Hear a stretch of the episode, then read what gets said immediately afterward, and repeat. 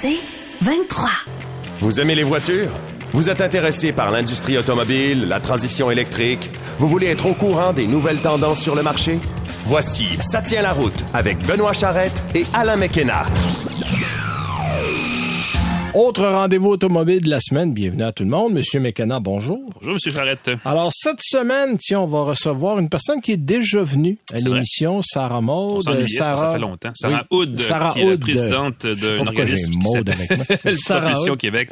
On va parler de Euh, voitures électriques, puis de la filière, hein, la fameuse filière batterie. Là, et Oui. tout ce qui tourne autour de ça au Québec, parce qu'on sait que c'est une business qui Ouais, puis on sait qu'il y a des grandes compagnies, c'est comme Volkswagen, on n'a toujours pas, on sait qu'ils vont, pas. mais On pense ils vont se venir au Ford Québec, aussi, euh, Ford, GM. là, euh, on, on- on est un endroit idéal pour ce genre de produit-là. J'ai bien hâte de l'entendre à ce sujet. Euh, en essai routier, tu nous as concocté quoi aujourd'hui, Ben, mon euh, cher? je suis clairement dans la tendance électrique. J'ai revisité le Genesis GV60, le petit VUS électrique du groupe de la marque Genesis. Ah oui, t'as fait Groupe relâche à bord de le GV60. On s'est rendu et éventuellement, après quelques jours, on est revenu. revenu. on en parlera tantôt. C'est bon. Euh, moi, de mon côté, je vais rouler en BMW M340, Hmm. euh, modèle que j'ai bien aimé. Euh, on va faire le tour tantôt aussi.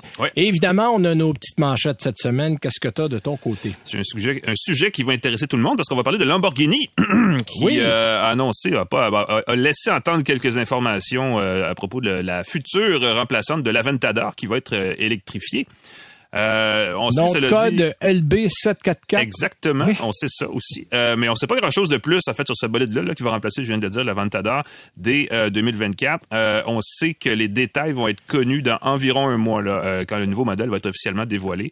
Euh, ce qu'on vient d'apprendre, par contre, c'est que la successeur de l'Aventador chez Lamborghini va être une hybride branchable de 1000 chevaux. C'est quand même pas rien. Euh, non, non. Il y a 814 chevaux uniquement dans le moteur V12 de 6,5 litres. Exactement. La balance est électrique, puis il y a trois moteurs. On a un V12, ben là, tu viens tout voler mon punch. Ah, OK.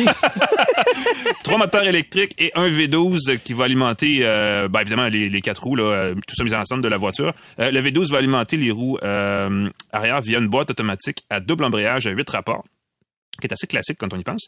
Euh, mais tout ça mis ensemble, on va avoir droit à une super voiture qui euh, va être euh, sans aucun doute la plus puissante jamais, produite par Lamborghini, une marque qui, on le sait, hein, ne manque pas d'exubérance depuis sa création il y a une soixantaine d'années. Euh, du côté plus technique, la LB744, qui j'ai hâte qu'elle ait un nouveau nom parce que c'est vraiment pas le fun à dire, euh, va pouvoir se déplacer de façon purement électrique grâce à ces trois moteurs, ces trois petits moteurs électriques. Deux moteurs vont être situés à l'avant, une par roue un par roue, c'est-à-dire, et, et le troisième moteur est installé ben, de façon transversale pour animer les deux roues à l'arrière. Euh, on ne sait pas ça va être quoi l'autonomie électrique que ce trio-là va fournir, mais ce qu'on sait, c'est que les deux moteurs à l'avant vont animer de façon exclusive la marche arrière. Donc, si vous voulez conduire strictement Exact. électrique, c'est reculons que ça va se faire. Ben, en fait, la batterie ferait 3,8 kWh. Ben voilà, Alors, pour, c'est- euh, C'est pas très gros, ça. C'est pas beaucoup. Euh, pour donner une idée, c'est que les hybrides branchables actuels ont tendance à avoir des batteries de 18 kWh pour faire une cinquantaine de kilomètres. Fait que là, faites le calcul, on est à 6 fois moins. Vous allez faire 100 pieds. Vous allez faire euh, vous allez sortir de 150 l'entrée de garage. Exactement. Euh, le V12, cela dit, est tout nouveau, hein, euh, même si euh, ce- bon, son volume là, de 6 litres et demi est identique au V12 de l'Aventador. Euh, c'est seulement la troisième fois en 60 ans que Lamborghini redessine à partir de Ouais. rien la cylindrée de ses bolides. Euh, il est un petit peu plus léger. Je pense qu'il y a quelque chose comme euh, 10 kilos de moins que le V12 qui le remplace. Et il fait, tu l'as dit, 813 chevaux.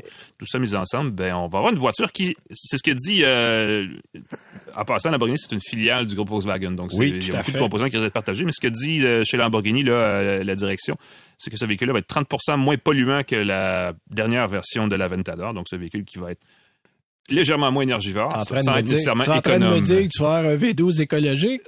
c'est le jour où ça va Ouais, mieux, je vais être là. moi, je vais, moi aussi, je vais être là. Cela dit, la ligne rouge va être à 9250 tours pour les gens que ça intéresse. Et ça risque de faire du ça, bruit malgré Ça tout. fait un V12 qui chante ça. Exactement. Euh, pas un peu, là. C'est c'est quelque chose de fort intéressant. Bon, Ouais. évidemment, euh, on parle de 400-500 000 dollars minimum et probablement plus, mais Ben, là... c'est au volume, ça ne changera pas grand-chose sur les Non. émissions globales. On s'entend que les gens n'achètent pas ça pour ça de on toute verra en façon. 2024. La beauté, c'est que Lamborghini est le laboratoire souvent du groupe Volkswagen pour le, le très technologique, Mhm. le très avancé au niveau moteur. Et souvent, ça part de là. Et on va trouver des façons à faire des économies d'échelle qu'on va amener chez Audi, puis éventuellement qu'on va amener chez Volkswagen. Ouais. Euh, donc, euh, on, a, on a un laboratoire tout désigné pour tester les choses hors de prix chez Lamborghini. Moi, je me porte volontaire Et- pour tester la voiture aussi. Oui, tout à fait. Je l'annonce. Les gens de Lamborghini qui nous écoutent, vous Bon, le savez. on le sait. Euh, prochaine nouvelle. Écoute, tout augmente dans la vie, Oui. mais là, apparemment, le prix des Tesla, lui, est en baisse. Donc, c'est quand même pas Oui, parce qu'on a joué un peu au yo-yo. On a monté, on a baissé. Là, on rebaisse. On avait monté. Un mois après avoir monté, baissé en Chine, il y avait remonté. Là, je, je sais pas, là, on, prend ça de quel bord? ça a dû changer, mais il y avait une stratégie de prix à une époque chez Tesla qui, qui expliquait un peu les variations. Là, ce que le constructeur américain a annoncé, euh, écoute, il fait pas longtemps, début mars, euh, c'est une baisse de prix des modèles S et modèles X euh, non négligeable, disons-le comme ça. C'est la deuxième baisse de prix en deux mois ce qui n'est pas rien non plus dans un contexte où on n'arrête pas de le dire. Hein. tout coûte euh, sans arrêt plus cher, euh, peu importe ce que vous achetez. Euh, cela étant dit, les modèles S et modèles X vendus en ce moment coûtent plus cher que les mêmes modèles vendus il y a deux ans, parce que justement, ils avaient augmenté les prix à ce moment-là.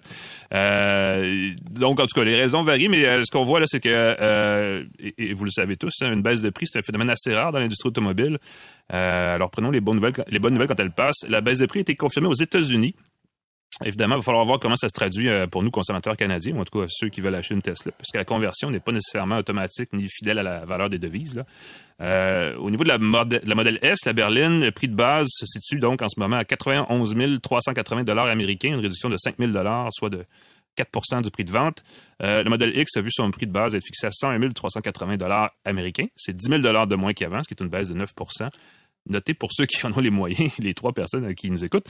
Euh, la plus coûteuse des modèles S, la fameuse modèle S Plaid, euh, a aussi vu son prix être abaissé à 111 380 dollars américains pour les deux versions, parce qu'il y a deux versions. Euh, vendues aux États-Unis, en tout cas, puis le prix était de 116 et 122 000 dollars à peu près. Donc, ça même une baisse intéressante. Oui, bon, ça reste, ça reste cher, soyons honnêtes. mais bon, il y a un effort qui est fait de ce côté-là. Puis moi, j'imagine que chez Tesla, on regarde un peu, tu sais, comment Lucid vend son véhicule, comment véhicule de, mettons, chez le, le EQS du côté de Mercedes, parce que, tu sais, il y a des marques de luxe, puis on se dit, mm-hmm. OK, on va se positionner en entrée de gamme dans le luxe, pour essayer. Puis on le voit parce qu'on a fait la même chose avec le modèle 3, avec le modèle Y. Voilà. Et il y a un effet d'entraînement aussi parce que euh, la dernière fois que les, prix ont varié à la baisse, Ford, entre autres, avait suivi avec une Mac-E moins chère. Puis de façon générale, aussi, les fabricants, dans l'électrique, ce qu'ils font, c'est dès qu'ils peuvent, apparemment, ils le font. Tu sais, Chevrolet avait baissé beaucoup aussi le prix de sa Bolt euh, l'année dernière. aux États-Unis, entre autres, un petit peu moins ici, mais aux États-Unis, c'était plus marqué. Puis tu as d'autres euh, marques comme Polestar qui ont dit publiquement non. Nous, pas de guerre de prix. On, considère qu'on a un prix qui est correct, puis on, va le laisser là. Ben, écoute, tant mieux pour eux, mais quand ça baisse, on est content. Alors, ben on en parle. De toute façon, euh, quand les subventions bougent et que les prix bougent de subventions, c'est drôle, hein? le prix des constructeurs suit assez rapidement. c'est une science euh, assez mystérieuse par moment, fixer le prix d'une voiture. Des fois, c'est à se demander à, quel, à, quel, à quel niveau on fait du profit c'est pour être capable de jouer à coût de 7, 8, 10, 12 000 dollars comme ça. Mais bon, tant que c'est à l'avantage du consommateur, il n'y a pas de mal. Alors, euh, excellent. Écoute, de mon côté, deux modèles qui ont disparu cette semaine. le premier de la gang, on parlait de BMW c'est le BMW euh, Série 2 Grand Coupe. Oui. C'est pas tous les modèles de la série 2, mais le Grand Coupe en particulier a disparu. On n'a pas expliqué pourquoi chez BMW Canada. Euh, bon, ça a probablement à voir avec le fait qu'il s'en vend moins qu'avant. Mhm. Euh, c'est difficile parce qu'on divise pas au Canada les prix par version. On sait qu'on a vendu à peu près 700, je pense c'est 760 série 2 au Canada en 2022, alors qu'on avait vendu un peu plus de 2000 en 2021. Donc, il y a une baisse assez significative de la quantité de modèles qu'on a vendus. Euh, cela dit, on ne dit pas combien de Grand Coupe on a vendu. Ce qui est triste, c'est que c'était le modèle le plus abordable chez BMW. Ben, la gamme Grand Coupe, en général, est une bonne idée. Ben, c'est que c'est une série 2 4 portes. Parce que ça a 4 portes, mais ça vient concurrencer les berlines. C'est un peu mêlant éventuellement. Donc, je comprends que les gens achètent pas nécessairement. là, ben, les gens achètent des X1, achètent des X2. Puis bon, euh, est-ce que c'est une autre victime des modèles VUS? Oui, en partie, c'est mm-hmm. vrai. Euh, chose certaine, c'est que c'est 721 unités qu'on avait vendues l'an dernier en 2022 au Canada. J'ai retrouvé mon chiffre. Euh, donc, ce qui est vrai, c'est que là, ben, le modèle le moins cher, tout à coup, c'est le X1. Euh, c'est plus la série 2 Grand Coupe. Et le modèle, lui, va continuer d'être vendu aux États-Unis. On ne sait pas pour combien de temps, mais évidemment, avec 385 millions d'Américains, on en vend un petit peu plus, c'est ben clair. Alors, on va probablement écouler ce qui reste. Je pense que tu as raison. Puis à un moment donné, je pense qu'on doit écouler ce qui, ce qui traîne. On va, on va passer à autre chose. Et dans le même ordre d'idées, euh, on a fait exactement la même chose avec le Mini Clubman. Euh, Mini Clone Mab, en fait, qui est basé exactement sur la même plateforme que le Série 2 Grand Coupe. Euh, Ah oui. Et on avait le Clubman et vacillait depuis quelques années. C'est drôle le modèle, ça, faut le dire. Ben, en fait, c'est un modèle. Tu sais, des fois, on cherche toujours de la concurrence à un modèle. Il n'y a pas de concurrence à un modèle comme le Clubman. Bon, c'est une mini genre familiale avec des portes à battants à l'arrière Ouais. euh, qui donne genre petit véhicule de livraison. Qui est pas le Countryman, qui est pas le VUS, qui est pas le pas- Countryman, qui est plus grand, mais qui est bâti sur le même principe. Tu sais, à un moment donné, on fait une niche dans la niche, dans la niche. Là, tu dis, à un moment donné, quelle grosseur de niche qui te reste quand t'as fini tout ça? ben, il en reste pas épais. Puis quand le marché commence un petit peu à s'effriter, ben, ces modèles-là souffrent en premier. Euh, C'était quand même un modèle intéressant. Bon, évidemment, on avait le modèle de base qui avait le moteur, le petit 4 cylindres là, euh, qui paye pas mine. En fait, on avait un 3 cylindres depuis quelques années, euh, 134 chevaux, 162 livres pieds de coupe. Puis on avait le moteur 2 litres qui était dans le Cooper S, qui était à 189 chevaux. Puis on avait même un John Cooper Works avec l'ancien moteur à 228 chevaux, mais on avait mis le nouveau moteur qu'on retrouve dans la X2 qui est à 301 chevaux. Ça, ça se bougeait, monsieur. Ça commence à faire beaucoup de chevaux, quand Oui, oui, oui. Pour un petit 2 litres, surtout que c'est un, un petit format de véhicule. Mm-hmm. Puis lui aussi, c'était intéressant parce qu'il était vendu à un prix très correct. Évidemment, là, je, je, je vous parle pas d'un modèle à 45 000 dans le 4 roues motrices de John Cooper Works. Non, non, je, je parle d'un modèle qui est autour d'une trentaine de mille de dollars dans le modèle de base. Et ça aussi, ça va disparaître du Canada. Mais par contre, ça va continuer à être vendu encore aux États-Unis, peut-être pour quelques temps.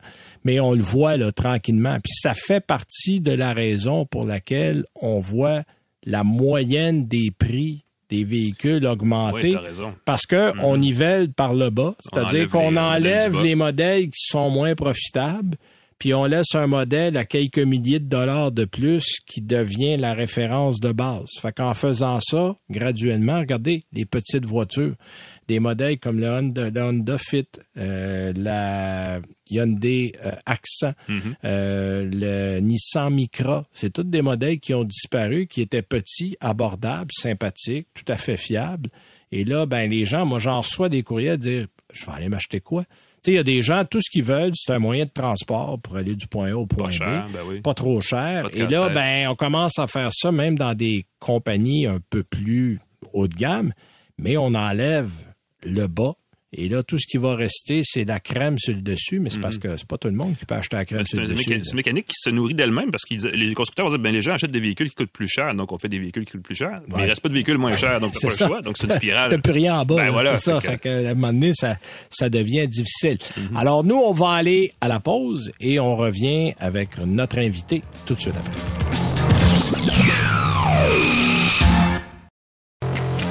Vous écoutez Ça tient la route avec Benoît Charrette et Alain McKenna. Ceux qui suivent l'émission se rappellent peut-être que notre prochain invité a déjà fait un petit tour à l'émission. C'était l'an dernier. Il s'agit de Sarah Hood, qui est présidente directrice générale de Propulsion Québec. Bonjour, Madame Hood. Bonjour. Bienvenue à l'émission à nouveau. Merci d'être là. Euh, on avait fait un petit peu le tour euh, du de la filière, euh, j'appelle ça filière électrique, euh, filière transport avec vous. Euh, Qu'est-ce qu'on a eu comme développement depuis qu'on s'est parlé l'an dernier? Ah, il y a beaucoup de choses qui se sont passées dans, dans la dernière année. Euh, je ne sais pas exactement à quelle date nous nous sommes parlé, mais il y a eu quand même plusieurs, plusieurs de nos entreprises qui ont euh, levé beaucoup de capital, qui ont eu des rondes de financement importantes. Euh, je pense à Recyclage Édition, évidemment Lyon et Taïga sont, se sont lancés en bourse. Euh, donc, on, on observe vraiment une croissance euh, des entreprises dans le secteur des transports électriques et intelligents. On a euh, mesuré le chiffre de la croissance du chiffre d'affaires de ces entreprises-là au cours des cinq dernières années. Le chiffre d'affaires a cru de 333% Donc, on observe vraiment qu'une tendance à la hausse euh, dans la taille des entreprises, le nombre de personnes qu'elles embauchent, euh, le nombre de prototypes qu'elles vont commercialiser. Donc, il y a plusieurs nouveaux types de véhicules électriques euh, qui sont sur qui sont sur le point d'être lancés sur le marché. Je pense à des, des, euh, des 4x4, des quads électriques. Je pense à. On a vu des motoneiges, entre autres, BRP le présente des motoneiges. on en a vu qui vont arriver l'hiver prochain, je pense, là ou l'autre. Les des motoneiges, les ambulances, les déneigeuses électriques. Donc, il y a vraiment tout un toute une nouvelle, des nouveaux prototypes là, qui vont sortir sur le marché. Donc, je dirais un nouveau type de, de véhicule, croissance des entreprises, euh, et euh, évolution également sur euh, sur le dossier batterie.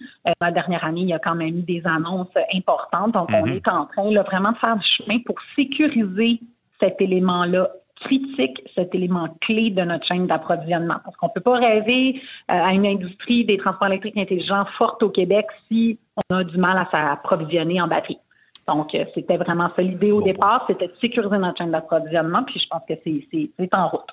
Il y, a, deux, deux séries de questions qui me viennent à l'esprit. La première, euh, parce qu'on en parlait euh, dans d'autres contextes, mais disons qu'il y a peut-être un horizon économique difficile dans la prochaine année. Euh, dans le cas de Lyon, qui fait des autobus, des camions électriques, dans le cas de Taiga, qui fait des véhicules récréatifs, des motoneiges et des quads, est-ce que, est-ce que, est-ce que la situation financière est solide pour traverser, disons, le prochain 12 à 18 mois qui serait plus difficile dans l'industrie du transport?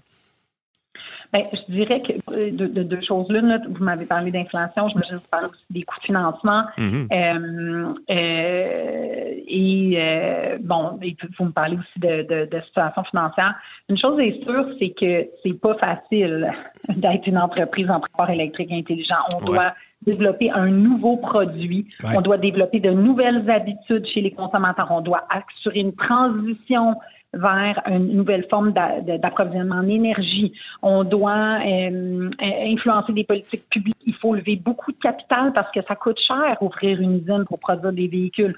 Je le dis souvent, c'est beaucoup plus difficile d'opérer une entreprise en transport électrique intelligent en termes de, de, de, de, capital que, par exemple, dans le jeu vidéo où on, peut se débrouiller avec des, des, humains et des ordinateurs. Ça nous prend une usine avec euh, des chaînes de production, avec beaucoup de pièces Mm-hmm. C'est ça coûte 10 000 pièces là dans un dans un autobus par exemple. Donc c'est beaucoup de fournisseurs. Il faut sécuriser la chaîne d'approvisionnement sur tout ça. C'est un, travail très complexe et très difficile. Le, le, la, la, la, situation financière c'est un des aspects de la mm-hmm. complexité de la chose. Euh, donc euh, j'ai beaucoup de respect et d'admiration pour ceux qui se lancent là-dedans.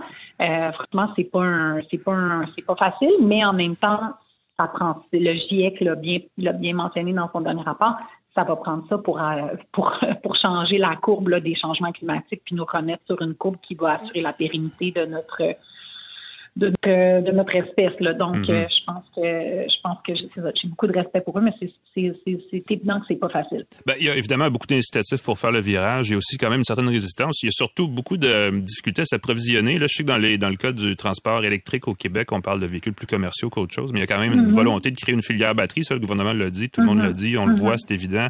Et on veut centraliser ça à Bécancourt parce qu'il y a du train, il y a du bateau, il y a, il y a de l'autoroute, il y a plein de façons d'acheminer plein de morceaux à plein de constructeurs. Puis dans les derniers mois, on a parlé beaucoup des constructeurs d'automobiles, Ford, Volkswagen, General Motors, qui, étaient, qui avaient l'œil sur le Québec. Est-ce que nous, ici, mhm. est-ce que vous, chez Propulsion Québec, vous regardez ça, vous dites, waouh, il y a une occasion pour vrai là, ou est-ce que de toute façon, ça va se ramasser en Ontario puis on va perdre cette occasion-là? Ah ben non, nous depuis depuis euh, les tout débuts chez Propulsion Québec, on y croit. On a publié un rapport en 2019 là qui euh, qui parlait du potentiel de la filière batterie puis qui a donné lieu à la, stratégie batterie là euh, mm-hmm. actuellement en cours au, gouvernement du Québec et du Canada. Donc depuis le début qu'on y croit fermement, on pense qu'on a les ressources minérales ici et qu'on peut les transformer ici. Euh, pour pouvoir les, les, utiliser ici, évidemment, mais aussi les exporter. Donc, euh, donc non, non, euh, moi, je, je, je continue d'y croire fermement. on a beaucoup de choses à offrir ici au Québec. et je pense que, que, que, que, a tout, on est tout à fait compétitif là, par rapport à l'Ontario sur plein plein d'aspects. Bon, moi, Madame Wood, je vais continuer sur euh, un autre aspect, celui de trouver le personnel pour tout ça, parce qu'on le sait en ce mm-hmm. moment, euh, dans toutes les industries de pointe et, même dans ceux qui ne sont pas de pointe, mm-hmm. le manque de personnel est criant partout. Euh, développer, comme vous dites, soit des secteurs, des jeunes pousses ou des industries qui vont croître à travers tout ça. Est-ce qu'il y a des programme de prévu? Est-ce qu'on fait du démarchage euh, auprès de, de, compagnies euh, pour dire, écoutez, ça va nous prendre des ingénieurs, ça va nous prendre des mm-hmm. administrateurs, tout ça? Comment on travaille à travers tout ça? Mm-hmm. Mais nous, chez Propulsion Québec, c'est quelque chose qui nous euh, occupe. Et encore une fois, là, depuis depuis plusieurs années, on a mis plusieurs programmes en place, notamment notre programme En route qui fait la promotion des postes dans notre secteur auprès des étudiants. Donc, on est présent dans les universités, dans les clubs de génie, dans les facultés de génie, mais aussi dans les cégeps et euh, aussi les, euh, les, euh, écoles de formation professionnelle pour attirer les candidats dans notre secteur. On, on, fait un événement chaque année. On parle aussi aux candidats qui sont déjà sur le marché du travail pour vraiment faire connaître les attraits de notre secteur. C'est un secteur qui est innovant, qui est vert, euh, qui est plus payant que la moyenne des autres industries. Donc, on a beaucoup de, je pense, d'atouts pour attirer des, des, candidats dans notre secteur. Donc, ça, c'est une première chose, faire la promotion de notre secteur. La deuxième, c'est de multiplier les offres de formation pour que les, euh, les candidats soient bien formés quand ils arrivent en entreprise, puis que ce soit pas à notre industrie à former nos gens sur bien, sur le bras de, de ces, de, ces entreprises-là, finalement. Euh, donc, euh, c'est très, très peu présent. Il n'y a pas de programme de formation actuellement. C'est normal parce qu'on est une industrie en émergence. Donc, l'étape numéro un, c'était d'abord de faire l'inventaire des compétences nécessaires. Parce que c'est bien beau d'aller voir une école de formation. Il faut savoir ce qu'on a besoin. Ça aide la cause. exactement. exactement. Ça, c'est l'étape numéro un, faire l'inventaire des compétences. Donc, on a travaillé fort pour euh, que ça se fasse. Puis c'est en train de se faire cet inventaire des compétences-là. Puis par la suite, on va vraiment prendre notre bâton de pèlerin, faire le tour de toutes les institutions, travailler aussi avec le ministère de l'Enseignement supérieur. C'est vraiment un, démarchage là qu'on fait depuis, euh, je vous dirais, euh, depuis 2019 qu'on a commencé à faire ce travail-là. Là. Donc, euh, ça, c'est un de nos un de nos chantiers les plus les plus actifs. les plus actifs parce que 70% de nos entreprises nous disent que le principal frein à leur croissance, c'est le manque de main-d'œuvre. Ben oui, c'est clair, c'est clair. Euh, et, et, évidemment, euh, vous êtes du côté de Propulsion Québec euh, très proactif, mais euh, beaucoup de gens sont proactifs il y a des délais, il y a des calendriers. Bon, euh, on parle de 2035. L'Europe, en ce moment, est en train, en tout cas pour certains pays, on parle de l'Allemagne, l'Italie, entre autres, sont en train de remettre en question la faisabilité du tout électrique pour 2035. On a des objectifs intermédiaires comme 2026, 2030. De votre côté, euh, vous êtes pressé à quel point? C'est-à-dire qu'il faut tenter d'aller assez rapidement, mais il y a un nombre d'années minimum, je pense qu'il faut pour mettre ça en place. Mais on veut pas trop traîner parce qu'il y a beaucoup d'autres mondes qui sont là-dessus. Comment vous gérez ça, tout ce côté, trouver des gens, les bonnes personnes, le financement et le calendrier qui est serré? Mm-hmm. Nous, on travaille, je, vous, je vais être bien franche avec vous, nous, on travaille sur tous les fronts euh, le couteau entre les dents avec un sentiment d'urgence. Donc, vous n'avez pas dormi depuis 2020, vous? Non. ça, ça, être, beaucoup, beaucoup de travail, oui. Merci de m'entendre et de me comprendre et de m'accueillir. C'est exactement ça. Nous, on est, on est, on est vraiment, euh, on est animé par un sentiment de, oui, oui, l'urgence climatique, mais aussi l'opportunité. C'est l'opportunité qui est là pour le Québec, puis, que d'autres ont vu, d'autres territoires ont vu, puis eux, ils attendent pas. Eux, ils sont eux aussi, eux non plus ne dorment pas depuis 2020. Donc, je veux, je veux vraiment qu'on saisisse pleinement l'opportunité. Donc, euh, je, je, je, je, nous, on travaille vraiment euh, euh, à 200 engagés dans, dans cette, dans cette course-là. OK. Donc, vous, vous attendez pas que le train passe, là? Non, non, non, non. C'est bon de le savoir. Il y a, dans, dans cet objectif-là d'électrifier, il y a plein, il y a plein de façons de le faire. la dernière fois qu'on s'était parlé, ça fait quand même euh, peut-être deux ans, je pense, qu'on parlait du prix des véhicules électriques, puis c'est la même chose pour les mm-hmm. autobus que mm-hmm. pour les camions euh, de, de, vidange ou même pour les autos, là, euh, où on se disait, ben, sur un horizon d'à peu près, disons, 2025, là, on voyait que le prix allait baisser pour mm-hmm. arriver à peu près égal, égal à celui des véhicules à essence. Est-ce qu'on est encore dans cette optique? Est-ce qu'on peut dire que c'est encore raisonnable comme, comme horizon?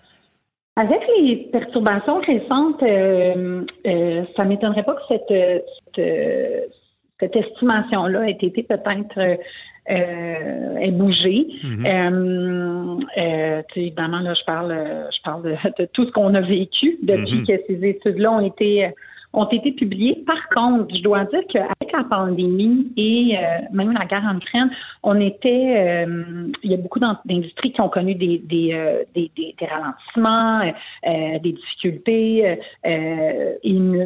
la, nôtre n'a pas vraiment été victime de ça. Au contraire, on continue à croître. Je vous l'ai dit tantôt, là, je vous ai donné nos chiffres tantôt.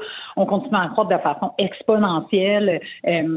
donc, j'ai tendance à dire que si Euh, si je me fie là, à ce que, ce que, ce que j'observe sur le terrain, euh, on devrait être, on devrait être encore sur les mêmes, les mêmes euh, prévisions. Là. Mm-hmm. Donc, les prix continuent de baisser. Parce qu'évidemment, l'impression qu'on a quand on regarde les véhicules vendus par les constructeurs, pour le public en tout cas, c'est que les prix, mm-hmm. les véhicules, le prix baisse, mais ce serait, ça reste des véhicules relativement luxueux. Donc, on a surtout l'impression que les véhicules coûtent plus cher parce que c'est des marques de luxe. Mm-hmm. Mais, mais, le prix des matériaux, ce que vous observez dans l'industrie, c'est qu'ils sont quand même en baisse constante. Là. Absolument. Oui, oui, oui, absolument. Le prix des batteries continue de baisser. J'ai vu encore certaines études. On est encore sur des courbes, des courbes semblables aux prédictions des pandémies. Puis comme je vous dis, ce que j'observe sur le terrain, c'est que le taux d'adoption est, toujours le même, sinon accéléré. Donc, je vois pas de, pas de raison là, pour pour expliquer euh, pour expliquer là, un changement là, drastique euh, sur, sur cette question-là. Puis au niveau des nouvelles technologies, Madame Wood, euh, bon, on parle de batteries au sodium, on parle de batteries solides. les gens ont toujours beaucoup de questions là-dessus. Est-ce qu'on a des dates de façon peut-être un peu plus précise à laquelle ces technologies-là vont arriver dans le transport, pas juste dans l'automobile, mais dans le transport électrique en général? Mhm. Mais nous, dans notre rapport, euh, le rapport qu'on avait publié en 2019, on, on s'était posé cette question-là. Est-ce qu'il y a une chimie de batterie dans laquelle on devrait investir plus qu'une autre? Est-ce qu'on risque de mettre nos œufs dans le panier? Est-ce que, bon, euh, est-ce qu'on qu'on qu'on avait, euh, ce que ce que KPMG là, qui avait réalisé l'étude pour nous nous avait mentionné, c'est qu'une technologie de batterie pour arriver à pleine maturité commerciale, ça prend à peu près 25 ans ah oui, ah Seigneur, OK. Donc, on voit venir, on a le temps de voir venir et de s'ajuster. Donc, euh, il y a encore la R&D, il y a encore euh, la production à un niveau ben de masse. Donc, on n'est pas euh, on n'est pas sur le point de, de, de, de voir ça à à, la grande échelle. Euh, Donc, les, les gens, pour le moment, parce qu'on a souvent, nous, la question comme euh, spécialiste euh, automobile dans le milieu, dire les gens, bon, est-ce que c'est le bon temps? Est-ce que je devrais mm-hmm. attendre encore un peu? En fait, c'est le bon temps là, parce que si on attend des nouvelles technologies, ça risque, avant que ce soit vraiment à grande échelle, ça risque encore de prendre un certain nombre d'années. Oui, puis je pense aussi que, tu sais, il n'y a pas de mauvais moment pour commencer à en bénéficier. Tu sais, la, la, la, je vais vous donner un exemple. À l'arrivée des, des écrans plats, des, télé, euh, des télé euh, flat screen. Oh, euh, est-ce que vous vous seriez dit, je vais attendre le 4K pour commencer à bénéficier, puis je vais garder ma vieille télé, pas, pas de ben, manette? Ceux qui ont dit ben ça ont probablement pas encore de télé à écran plat. C'est exactement ça. C'est exactement ça. Pourquoi ne pas en bénéficier tout de suite? Puis oui, la, la voiture suivante, elle sera probablement plus, euh, performant, plus avancé d'un point de vue technologique. Mais ça, c'est bon pour l'ensemble des produits de ah, nos jours dont l'innovation est tellement présente. Ben exactement. Donc, moi, je, je dis aux gens, allez-y, profitez-en tout de suite. Moi, il n'y a rien de plus agréable que de conduire un véhicule électrique. Donc, euh, vous pourrez, euh, vous pourrez commencer à jouir de la vie de maintenant. N'attendez pas. Bon, ben écoutez, je vous souhaite quelques nuits de sommeil, Madame Wood. Euh, pour en profiter un peu, prenez au moins vos week-ends. Merci d'avoir été avec nous à nouveau. Alors, euh, c'était Sarah Hood, qui est présidente directrice générale de Propulsion Québec. Merci et à une prochaine parce qu'on va suivre nos dossiers, Madame Wood. Merci, Merci. Au revoir. Bye bye. Alors, nous, on va à la pause. On revient avec notre chronique Écolo Auto et nos essais routiers.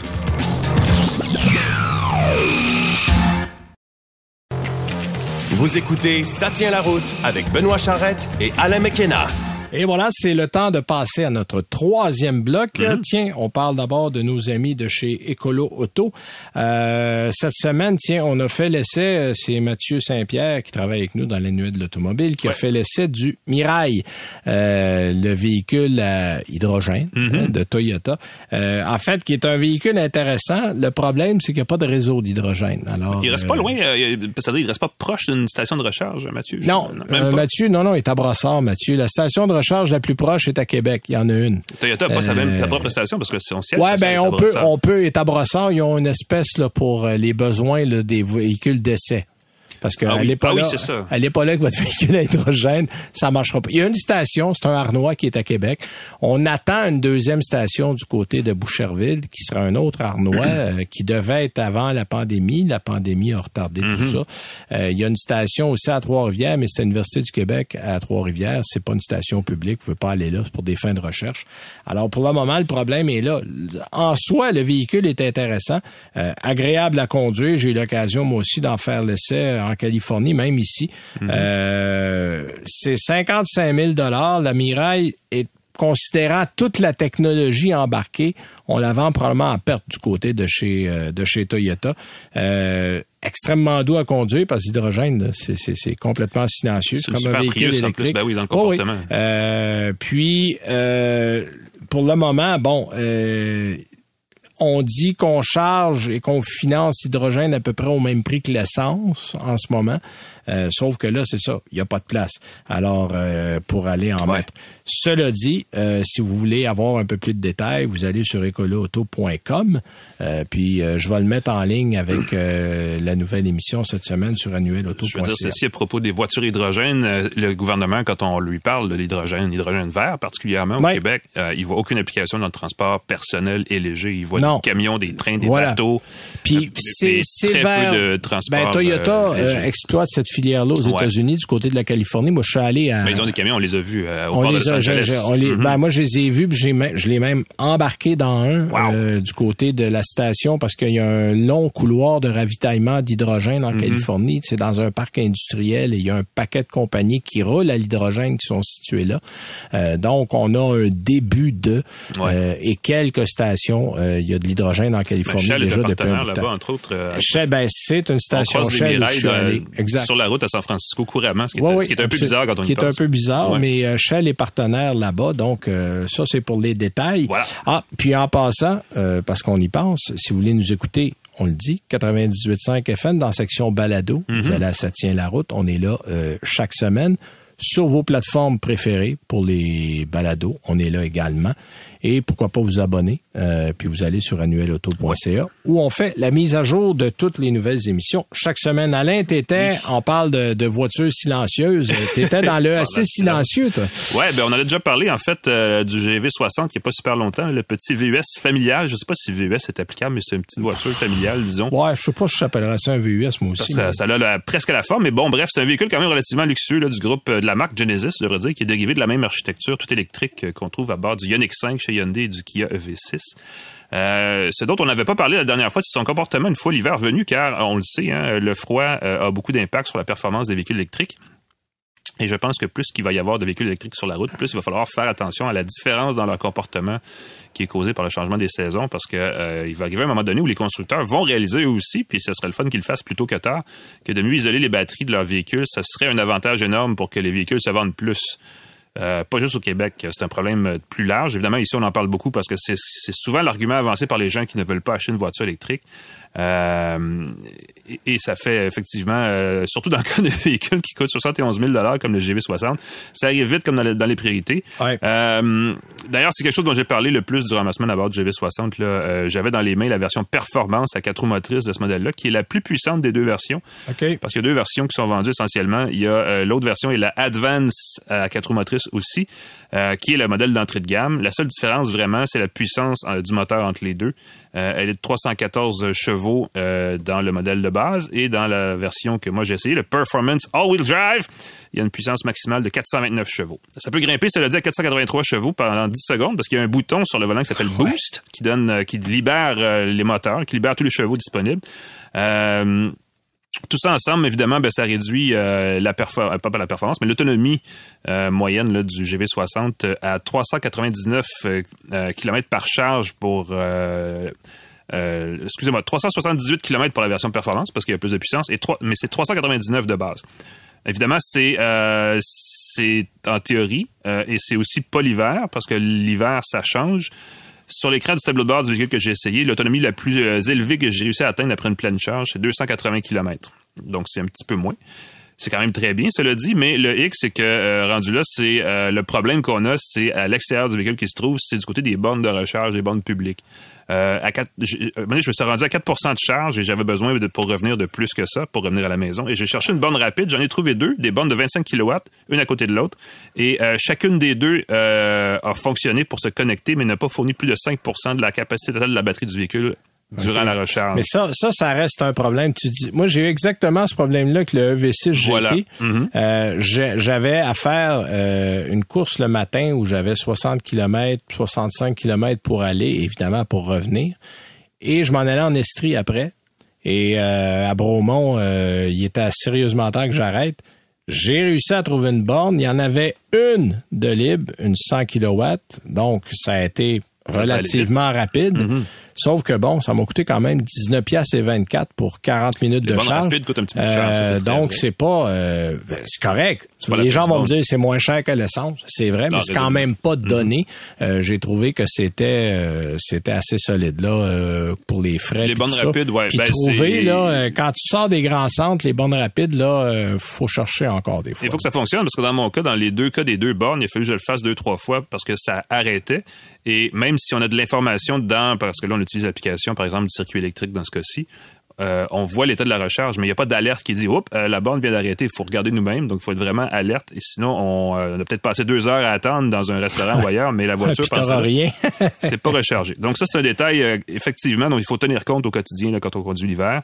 et comme je le disais tantôt, quand on allonge 71 000 dollars pour un véhicule comme le GV60, c'est un petit peu dommage parce que c'est embêtant. Et pour, cela dit, pour tout le reste, le GV60 est très réussi. Là, on va s'entendre. L'habitacle très logeable, en tout cas plus logeable qu'il en a l'air, même pour cinq personnes. Euh, le, seul, défaut vraiment, c'est le coffre qui est extrêmement étroit. Euh, la banquette arrive assez vite après le haillon. Euh, mais pour bien des gens, acheter un véhicule, on le sait, hein, c'est pas un geste rationnel. Il y a beaucoup d'émotions.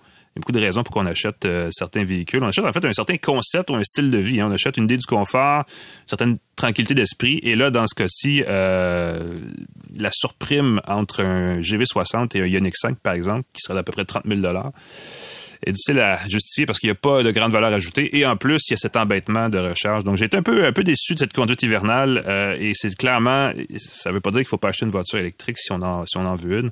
Mais il faut faire vraiment attention l'hiver parce que les, euh, les principes euh, ne sont pas les mêmes que quand on conduit une voiture l'été. Non, effectivement, effectivement.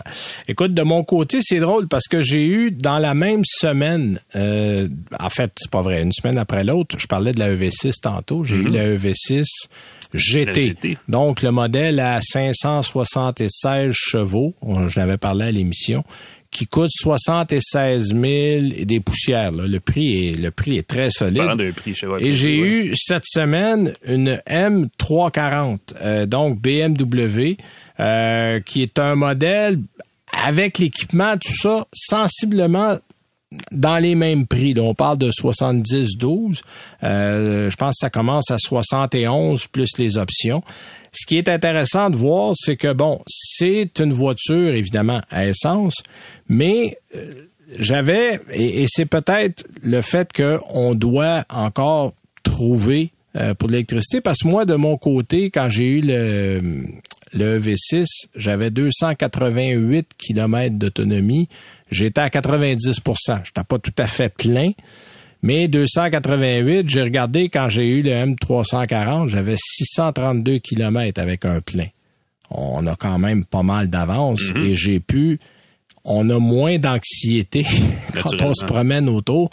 Et c'est une belle bagnole. Euh, c'est une bagnole. Puis ce que j'aime de BMW, euh, au-delà évidemment de la conduite, parce que je pense que c'est leur, leur point fort, c'est que sur autoroute, c'est surprenant comment ça consomme pas gros. Je me suis tenu entre 7 et 7,5 mm en hiver sur l'autoroute. C'est sûr qu'on est autour de 10,5 là, si on fait de la ville, mais comme j'ai majoritairement fait de l'autoroute, 382 euh, chevaux, puis maintenir une moyenne entre 7 et 7,5 euh, sur l'autoroute, c'est vraiment, c'est vraiment exceptionnel, c'est très bon. Et, euh, et on peut évidemment choisir ses modes de conduite. Moi, généralement, sur l'autoroute, je mets ça en mode confort, je mets euh, le régulateur de vitesse à 115, puis on touche pas à rien, on s'en va. Mhm. Puis c'est extrêmement confortable. Bon, il y a encore un peu de travail à faire au niveau du nouvel écran. Euh, on a le système, le, iDrive 8, là, euh, qui est là de, bon, en fait, là, qui fait le tour. On a renouvelé avec les premiers modèles et à mesure qu'on amène des, des, des nouveautés dans les modèles courants, on l'introduit dedans. Euh, c'est encore là, il faut faut rouler un peu dans les menus. Euh, j'aime bien l'idée d'avoir un seul écran séparé en deux. Ça mm-hmm. donne un, bel espace au niveau écran mais il y a encore un petit peu de travail à faire pour se retrouver là. Euh, mais c'est une question d'habitude. Je ben, pense que il y a une nouveauté sur euh, chez BMW particulièrement où on peut personnaliser les cadrans derrière le volant aussi, hein, oui. l'affichage des couleurs. Oui, j'ai essayé ça. Euh, j'ai essayé ça. ça. prend. au début, on le fait un peu au hasard, c'est-à-dire qu'on s'en va. ah, ah, ça donne ça. Puis il y a les modes de conduite qui changent aussi, la couleur de l'écran. dans le mode, bon, tu as le mode éco qui est le mode bleu. Tu sais, je pense que le bleu, ça va avec toutes les mode éco des voitures sur la planète en ce moment. Puis le mode rouge, c'est le mode sport. Là. Mais euh, effectivement, à partir de là, il y a des configurations qui sont possibles. Ça, c'est intéressant aussi. J'ai hâte de voir l'évolution parce que évidemment, c'est en préparation de, on en parlait l'autre jour, CarPlay 3.0, l'interface du téléphone d'Apple qui va prendre le contrôle de tout ça, qui va permettre de personnaliser à la fois les cadrans et la console centrale. Donc ça, j'imagine que BMW se prépare pour ça parce que je pense que cette euh, approche-là, deux écrans, c'est ce qu'ils ont dans à peu près tous leurs véhicules cette année. Là. Ben là, c'est en fait c'est devenu la norme et ça reste un, bel espace de vie. Euh, c'est-à-dire que c'est pas très grand, mm-hmm. euh, mais c'est suffisamment grand pour loger deux personnes à l'arrière confortablement. La troisième, on s'entend, sera peut-être pas 100% à l'aise, mais tu sais, tu fais tout ce que tu as à faire au quotidien.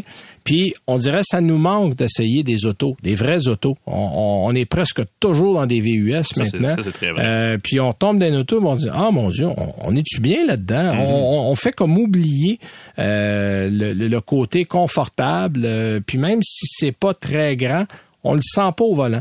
Euh, bon, les gens vont dire, puis, je pense qu'on a retravaillé la série 3 et on a rapetissé un peu la calandre à l'avant.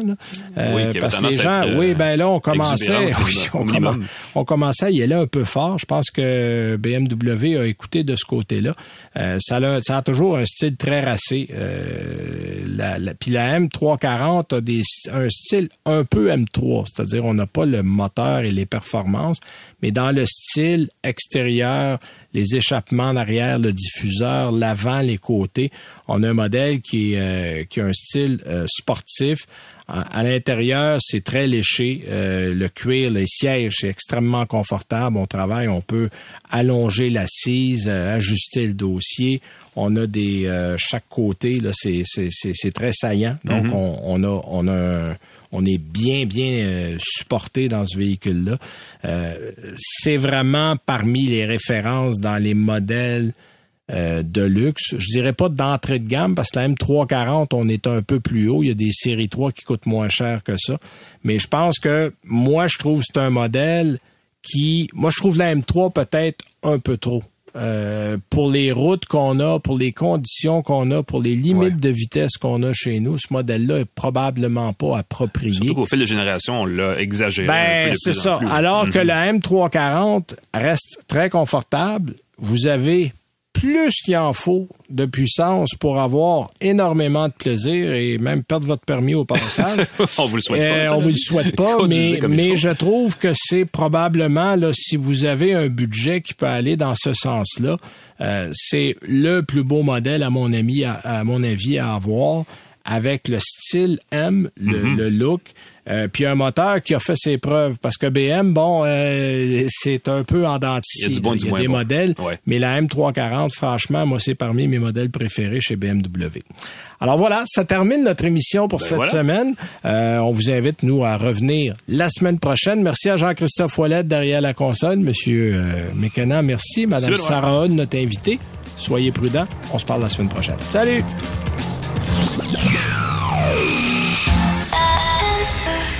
C'est 23.